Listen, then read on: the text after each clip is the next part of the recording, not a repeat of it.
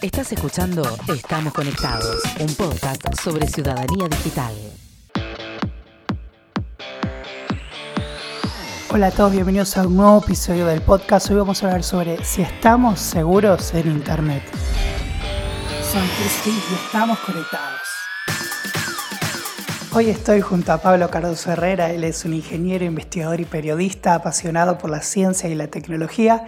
Y la primera pregunta es cómo te definís o cómo te presentás frente a aquellas personas que no te conocen. Uf, tranqui, arrancamos. No, bueno, eh, ¿cómo me puedo definir? Siempre como un apasionado de lo que hago. Apasionado en este momento de la ciencia, la tecnología, ahora de la divulgación, pero, pero siempre apasionado. Cada cosa que, que encaro es eh, con mucha pasión y muchísima dedicación. Eh, no creo mucho yo en los signos del zodíaco, pero, pero siempre le pegan bastante bien, yo soy de Capricornio, eh, de una persona que se dedica muchísimo, se pone con algo y está en el mínimo detalle. Y me parece que más que, detallista es pasión en lo que, en lo que uno hace y, me encanta, ¿no? Cada una de las cosas que intento abordar, intento que me gusten y cuando no me gusta intento buscar el lado positivo justamente para, para encontrarle ese gustito de pasión y, sentirme así, ¿no? Terminar por la vida como un apasionado. Así que si tuviera que definirme así como una palabra, un apasionado de, muchísimas cosas. Sí. ¿Y cuál es tu formación profesional? Bueno, mi carrera, de, yo me recibí en el secundario, en aquel momento había una tecnicatura, yo soy técnico en computación, con seis años de secundario. Luego comencé la carrera universitaria, soy ingeniero eh, en informática y de ahí pasé a lo que es eh, posgrado, tengo una maestría que la hice en Brasil, la primera maestría en gestión de innovación en ciencia y tecnología, en la ciudad de Río de Janeiro. Eh, la pasé muy lindo, la verdad, allá en Río, además de estudiar. Eh, la segunda maestría la hice en España, que es de Dirección Estratégica en Tecnologías de la Información. Eh, y la tercera eh, la comencé, el tercer posgrado lo comencé el año pasado, hace poco, en Comunicación Pública de la Ciencia y Periodismo Científico, eh, aquí en Córdoba, en la, Universidad Nacional de Córdoba. Este, y bueno, y al medio algunas especializaciones de posgrado, pero esas fueron las grandes áreas académicas que me tocó cursar. Sí, ¿y siempre tuviste en claro lo que querías hacer o lo fuiste encontrando? Ah, mira, eso es, un, siempre, eh, siempre cuento la misma historia porque es algo que me marcó muchísimo. Yo vengo de una familia, yo soy originalmente de Salta, eh, hace, si bien hace 12 años que vivo en Córdoba, eh, nací allá en Salta, vengo de una familia muy humilde y como estaba en el secundario en una escuela técnica, en, un secundario técnico de, de informática, bueno, mi familia no tenía plata para comprarme una computadora. Eh, y eso es, era fundamental la herramienta que teníamos para trabajar eh, con, todas las materias que teníamos. Y en ese momento en una fundación me acuerdo que por el promedio yo me dedicaba mucho, al estudio, porque era la, forma que mi, que mi abuelo, mi, mi mamá, este, bueno, mi familia en sí me dijeron que, iba a llegar a los objetivos que tenía, estudiando muchísimo. Entonces estaba dentro de esta fundación y me acuerdo que uno de los representantes un día me, a los 13 años me dijo, bueno, Pablo, salí, contame cuál es tu, sueño. Y yo lo primero que dije fue una computadora. Porque en ese momento soñaba con una computadora porque es algo que, eh, nunca lo iba a poder tener de la mano de mi familia porque no, no teníamos eh, la posibilidad económica en ese momento. Entonces, el mismo día me, sacó del aula, me llevó a la vuelta y me dijo, elegí la compu que quieras. Este, y me dijo, no te la estoy dando yo, sino que te la está dando mucha gente que cree en vos y, que quiere que te dediques a la, informática, a la ciencia y la tecnología. Y fue en ese momento que dije, mi vida va a ser orientada a la tecnología y bueno, los 13 años lo decidí. En tu web decís que tu compromiso es colaborar siempre con la inclusión digital y en una vida digital segura. ¿Cómo surge ese compromiso? Creo que se relaciona mucho con la, con la historia de recién. Con la historia, mira, eh, yo cada día que me levanto eh, cierro los ojos antes de, comenzar con mi día a día, antes de mirar el celu en realidad, porque vivo mirando el celular, eh, como un apasionado de la tecnología es lo que hago siempre, y como en realidad, como la mayoría de los jóvenes ahora, eh, más jóvenes que yo, más que nada, lo que yo hago es cerrar los ojos y acordarme de dónde vengo y todo lo que transité hasta, hasta llegar hasta acá, ¿no? Y, si no, yo tuve muchas ganas, muchas ganas de progresar cuando era muy chico, muchas ganas de salir adelante, muchas ganas de, de, tener una casa linda, de tener una profesión, de salir fuera del país, de ser eh, universitario y demás, pero me parece, y la experiencia me, lo, dio la razón, que solamente con las ganas eh, no se puede. Siempre tenés que tener a alguien que te dé una mano, que te apoye, que te ayude, que te abra puertas, que te agarre de la mano y te lleve de la mano hacia, hacia ese lugar, o sea, que te dé oportunidades. Entonces, eh, tuve la suerte de tener mucha gente que me dio esas oportunidades, supe aprovecharlas, por supuesto, y, hoy en día eh, mi compromiso es justamente eso, ¿no? Despertar ese interés por la ciencia y tecnología y además ser un posibilitador de oportunidades para la gente que como yo no tenía eh, posibilidad cuando era chica, entonces, bueno, incluir digitalmente me parece que es brindar oportunidades. Te cuento que ya podés descargar la super guía sobre cómo acompañar a los chicos y a las chicas en internet. Entra a www.christianfink.com o seguí el link en la descripción y descargalo gratuito al ebook en mi web. Sos un divulgador científico, tecnológico, te apasiona la ciencia y la tecnología. Ahora, ¿crees que estamos seguros en internet? qué pregunta, no, no, para nada. De hecho, estamos más inseguros que seguros y encima vamos a estar más inseguros conforme pasen los años. Eh, bueno, hace unos días atrás, dos, días atrás, estaba haciendo un artículo para publicar en, un diario local sobre eh, la nueva funcionalidad de Facebook, que es eh, Facebook Citas, que se implementó en Argentina, pero en la Unión Europea todavía no puede implementarse por algunas fallas de seguridad que está teniendo y no haciendo como un poco de agua. Primero, la legislación. Nosotros, a diferencia de otras partes del mundo como la Unión Europea, todavía estamos medio verde en lo que es legislación y siempre estamos por atrás de lo que son los avances. Segundo, eh, la forma de ser que tenemos ahora eh, con este mundo de sobre eh, información, este mundo de intoxicación que digo, de intoxicación con tanta información, y creemos que si no lo publicamos en las redes, no existe. Entonces, no sabemos identificar cuál es el límite entre lo que realmente puede, es, mío, es de mi propiedad y de nadie más, y lo que es del otro a través de una plataforma digital. Y, tercero es, eh, bueno, estas grandes empresas que por ganar plata implementan lo que sea más allá de, lo que es bueno o malo para una sociedad en general. Entonces, esas cosas combinadas hacen que cada vez estemos más inseguros eh, en Internet y la, tarea de nosotros como informáticos es concientizar. Yo sé que los informáticos no somos mucho de, comunicar eh, y de comunicar eh, fácilmente a la ciudadanía, pero bueno, es una tarea difícil y que los que nos abordamos a eso nos encontramos con muchísimas cosas que la gente cree saber, pero la verdad que no. Sí, veo mucho, inclusive mis papás, que se hizo Facebook ahora, veo que en las redes mucha gente grande publica cosas que en la vida real no diría o no compartiría porque saben que es parte de lo privado. Pero en las redes, como dicen, es Instagram, es Facebook, creen que se puede hacer cualquier cosa. ¿Qué podemos hacer entonces para estar más seguros? Mira, más allá, hay, dos cuestiones. La primera cuestión es la cuestión eh, meramente técnica, es decir, de tecnología en un celular, instalarte un buen antivirus, en tu compu un buen antivirus.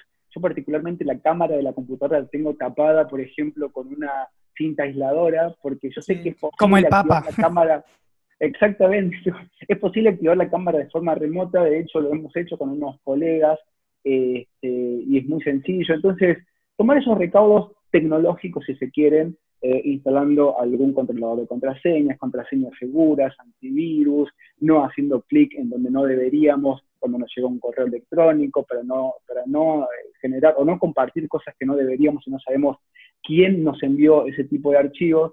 Pero hay otra parte que es mucho más eh, fuerte, me parece yo, que es la conducta que tenemos. Es decir, cómo encaramos nosotros nuestra vida digital. siempre pongo el mismo ejemplo, nos vamos de vacaciones, sacamos una selfie y ponemos eh, acá saliendo de vacaciones nos vemos en 20 días.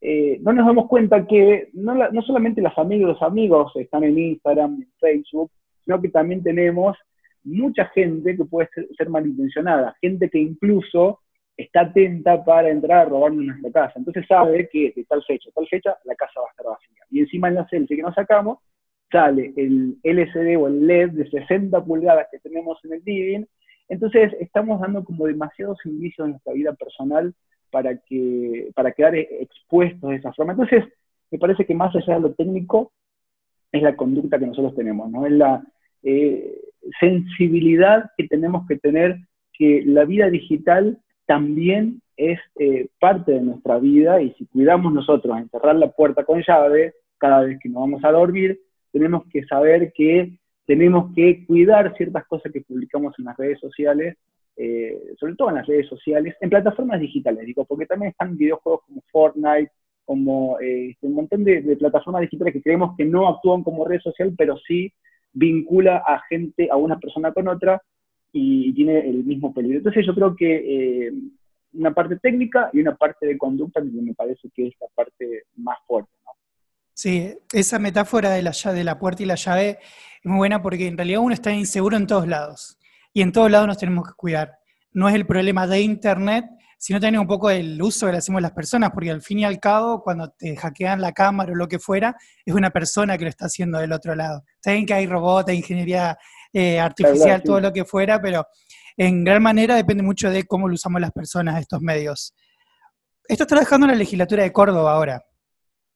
¿Cuál es tu rol ahí? En la legislatura. Mira, eh, es un gran desafío, la verdad agradezco muchísimo al, gobierno de la provincia de Córdoba que confió en mí para este rol. Eh, el rol que, me toca desempeñar ahora es director de informática y telecomunicaciones que depende de la Secretaría Técnica Parlamentaria eh, de la legislatura. bueno, a cargo mío hay un equipo grande de, de especialistas, de colaboradores que estamos trabajando en diferentes sistemas de la legislatura, sistemas de sistemas internos, conectividad, telefonía, bueno, todo lo que eh, es eh, informática eh, es un lindo desafío, es, un, hermoso desafío porque primero tiene mucho que ver con lo que hablamos anterior, que es trabajar por la inclusión digital y qué mejor que trabajar por la inclusión digital y qué mejor que devolver a la ciudadanía todo lo que me dio cuando era más chico, que trabajar ahora como servidor público, ¿no? Eh, y en otro sentido es eh, mirar y poder llevar mi impronta, mi experiencia, mi forma de trabajo a, cualquier ámbito y en este ámbito particular que es eh, lo público, para desmitificar esto que siempre dicen, sí, porque no andan bien y qué sé yo, no, la verdad es que tenemos un equipazo trabajando y, estoy trabajando como muchísimo más de lo que estaba trabajando anteriormente en el sector privado, así que muy contento y muy feliz por eso. Sí, ¿qué consejo le das a las organizaciones cuando tienen que trabajar con datos privados? Bueno, las organizaciones en general le doy los consejos que le doy actualmente. Eh, primero, definir qué son para ellos o qué es para ellos la seguridad informática. Nosotros no podemos implementar, yo he visto, he visto muchas organizaciones que dicen, bueno, yo voy a trabajar por la seguridad informática o por la privacidad de datos, compro equipos, compro software, instalo todo y creo que, y, para mí eso va es, es lo, lo, único que tenemos que hacer.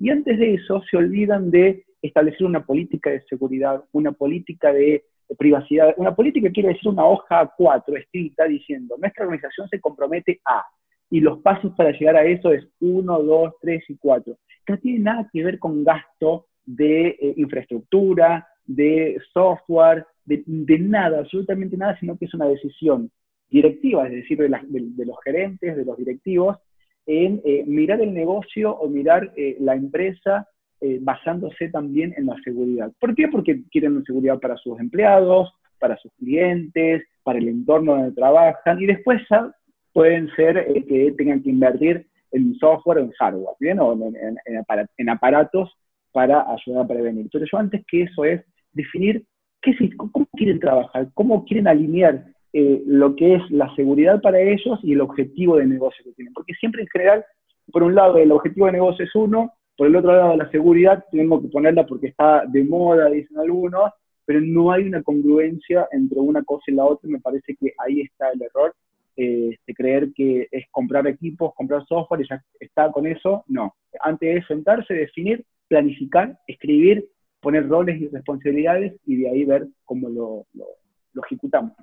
Sí, ¿y qué obligaciones tiene que cumplir legales más que nada en cuanto a cómo resguarda los datos privados de las personas que, sus clientes o las personas que trabajan en el siguiente de la organización? Bueno, eso todo depende de la empresa y el tamaño de la empresa. Si hablamos de una empresa argentina, eh, recordemos que hay una, ley de, protección de datos personales que se actualizó hace eh, eh, recientemente. Todavía está un poco vieja porque hay, hay, ciertos matices y grises respecto a qué pasa cuando, dónde se procesa el dato, dónde se almacena, quién es el backup, quién es el dueño del dato. Pero bueno, tenemos una ley que sería peor no tener nada respecto a los datos, a los datos privados. Primero hay que cumplir esa ley.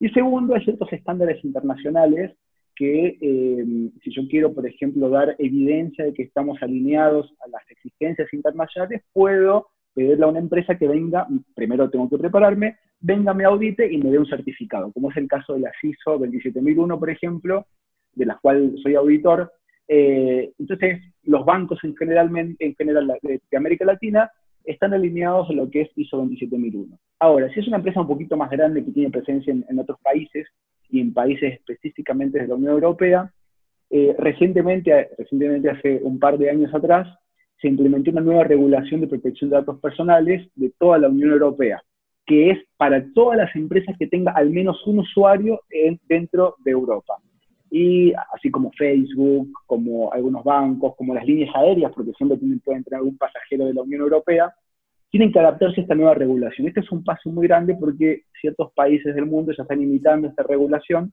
se llama GDPR, eh, General Data Protection Regulation, y, ese es un paso muy grande porque Argentina, por ejemplo, está viendo con buenos ojos esa, esa regulación para poder implementarla eh, con modificaciones, por supuesto, pero también aquí en Argentina. Entonces, me parece que eh, hay mucho para observar. Primero veamos local, veamos las normas internacionales y después veamos a dónde está tendiendo el mundo, eh, generalmente lo, lo, lo, que está pasando ahora en Europa, y también adecuarnos a eso porque en algún momento nos va a tocar. Sí. Me acuerdo cuando se aplicaron estas normas europeas que todos los sitios web tenían que empezar a poner el aviso de las cookies ahí que uno tenía que aceptar. Y lo siguen poniendo, sí. Sí, sí, sí. Yo digo, yo siempre lo cancelo, pero igual seguro me están vigilando. ¿Qué habilidad crees para la gente que nos está escuchando eh, importante desarrollar a la hora de estar en el mundo digital? Mira, eh, yo te puedo decir la habilidad que es necesaria para las personas que se quieren dedicar a la ciencia y tecnología, en general, más allá de las plataformas digitales. Eh, algo que me costó mucho incluso convencer a, pares, a, personas que trabajan en algún ambiente en el que compartimos algún tipo de trabajo, que es la comunicación. Hoy en día necesitamos eh, entender, saber y, eh, también comprender cuáles son las necesidades que la otra persona está esperando de nosotros establecer un buen canal de comunicación, porque más allá de los conocimientos técnicos que tengamos, más allá de lo bueno o lo malo que seamos ejecutando o programando o administrando algún sistema o publicando algo en Instagram, lo, importante es comunicar eh, y saber hacerlo, no sé si bien, pero por lo menos intentar eh, hacerlo eh, con respecto a cada área de que nos toca. A mí particularmente me encanta y me parece que también por eso pude, dar ese salto cualitativo y cuantitativo respecto a algunos pares que tengo eh, con respecto a, la informática. Eh, y creo que hoy en día, eh, más allá de las capacidades técnicas que uno puede tener, que en realidad las, las cosas que conocemos hoy técnicas, mañana pasado, ya son medio viejas y tenemos que volver a especializarnos y volver a especializarnos. Pero si nosotros sabemos comunicar, sabemos escuchar, y sabemos expresar lo que queremos, esas cosas no cambian. Esas, son las habilidades blandas que, eh, al contrario, siempre se van mejorando y nunca se van para atrás. Entonces, me parece que incluso las empresas de hoy en día, de, las grandes tecnológicas, eh, eh, están haciendo más foco en esas habilidades blandas que en las habilidades duras. No digo que no hay que estudiar matemáticas, física, cuando estemos en la facultad, pero también le demos un poco de foco a, a esas habilidades blandas de, de relación interpersonal, ¿no? que es muy importante. Sí, ¿y qué consejo le darías a los más chicos y a las más chicas a la hora de usar sus redes sociales? Mira, yo siempre digo, la... hay, una, hay un ejemplo, eh, a mí me tocó el año pasado de mm, recorrer la provincia de Córdoba, las escuelas de la provincia de Córdoba, dando talleres a alumnos y alumnas eh, de entre 8 y 15 años de la provincia sobre la seguridad en las plataformas digitales.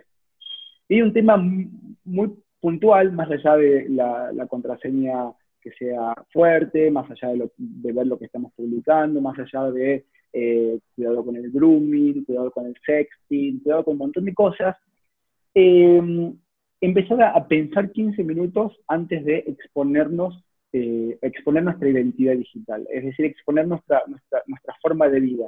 Y yo te doy un ejemplo de eh, la fiebre de, las 5 de la mañana. Y los que son más grandes me van a entender. Cuando van al boliche, por lo menos lo hacía yo en su momento, eh, eran las 4 o 5 de la mañana y nosotros nos empezamos a desesperar a hacer cosas que no habíamos hecho a las 12 de la noche, 11 de 1 de la mañana, porque ya estaba por cerrar el horario del baile, por ejemplo.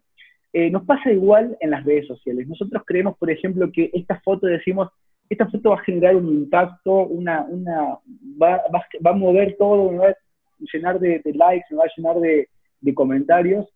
Eh, y en los 15 minutos decimos, no, la verdad que no debería haber hecho eso, no debería haber publicado esa foto, no debería, porque nos arrepentimos. Es, ante la fiebre de buscar esa, ese reconocimiento de nuestros pares, creemos que ese contenido está bueno.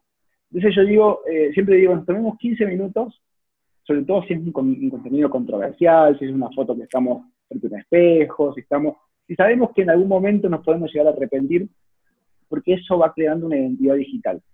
Y en el futuro, bien, yo pongo siempre el mismo ejemplo que la empresa donde yo trabajaba antes, eh, ya no pide currículos vitales escritos eh, para conseguir un trabajo o una beca. Te busca en Facebook, en Instagram y en LinkedIn y ve tu perfil digital, tu vida digital, y de acuerdo a eso te dice si sos bueno o no para cubrir un puesto o para darte una, ayuda económica para, tus estudios. Entonces, las redes sociales dicen absolutamente todo de nosotros y muchísimo más. Entonces, lo que vamos creando hoy va a ser la ventana a lo que van a ver mañana de nosotros y puede marcarnos el futuro, pero fuertemente. Entonces, cuidemos justamente cómo estamos creando esa vida digital eh, eh, y que esté no solamente sesgada a lo que queremos hacer ya, sino lo que queremos hacer mañana, lo que queremos hacer en el futuro y lo que queremos hacer este, cuando seamos viejitos. Este, tiene mucho que ver eso, porque eso no se borra jamás. Sí, pasa cuando nosotros queremos contratar gente en la empresa y más cuando me toca a mí estar, que es en la parte de lo digital, yo siempre lo estalqueo a la persona y miro sus redes, miro su Facebook, su Instagram, y si viene y dice, no, porque yo trabajo marca, marca digital o lo que fuera, y veo su Instagram y solo tiene fotos en la playa, ya no le creo y prefiero buscar a otra persona. O directamente no lo llamamos. Pues yo digo, si vos te querés posicionar como alguien que trabaja el marketing digital, por ejemplo, primero tenés que empezar por tu Facebook, por tu Instagram. Es como la experiencia, digamos. Y me acuerdo que hace un tiempo nos publicaron un comentario, una, una búsqueda, de por qué siempre exigen experiencias y tendrían que fijarse otras cosas. Entonces le ponemos todo lo que vos creas importante que tu carrera, de tu carrera de la vida, ponelo en la postulación porque tenemos en cuenta todo. Y en gran manera tenemos en cuenta lo que hacen en su Instagram. Además, hoy día vos entras y te enterás hasta cómo se lleva con la pareja, cómo se lleva con los hijos, con la madre, con todo en su Facebook. Porque la gente ventila demasiado en las redes. Exacto, exacto. Después es que se ha convertido, mira, te tiro un dato que fue en realidad hace un año y medio, dos años que se fue publicado acá en la ciudad de Córdoba, eh, el 65% de la vida social de los adolescentes entre 13 y 20 años, 65, es decir, más de la mitad de la vida social pasa por una plataforma digital. ¿Qué quiere decir esto? Que nosotros, los, jóvenes de hoy, dejaron de relacionarse eh, en gran medida o en, en su mayoría cara a cara para relacionarse a través de una plataforma digital a dónde apuntamos con eso es que eh, lo que estamos haciendo nosotros nuestra, nuestra vida está girando ahora a través de una pantalla. Entonces, si nosotros eh, empezamos a, poner cualquier cosa y no nos cuidamos como nos cuidamos en la vida real, estamos descuidando gran parte de nuestra vida social. Entonces, ahí está el error, me parece, eh, no el error, sino el descuido de creer que eso puede borrarse, eso puede ser efímero, eso puede alguien eliminarlo y ya está pero no, eso va creando una identidad digital y esa identidad digital a veces es mucho más fuerte o tiene mucho más importancia que esa identidad real que nosotros tenemos. Sí, la seguridad en Internet, la seguridad digital es un desafío, pero creo que el primer paso es reconocer que es necesario y que tenemos que empezar a cuidarnos más en lo que hacemos en el mundo de Internet, en lo que hacemos en las redes sociales. Ahora te toca pensar a vos. ¿Cómo estás manejando tus redes? ¿Qué te falta para tomar la decisión de alcanzar lo que querés? Soy Cristian Fink, gracias por haber escuchado el podcast. Puedes seguirme en Instagram en arroba chrisfink1 o también en la nueva cuenta arroba potenciate en internet. Te espero en el próximo episodio de mi podcast. Estamos conectados.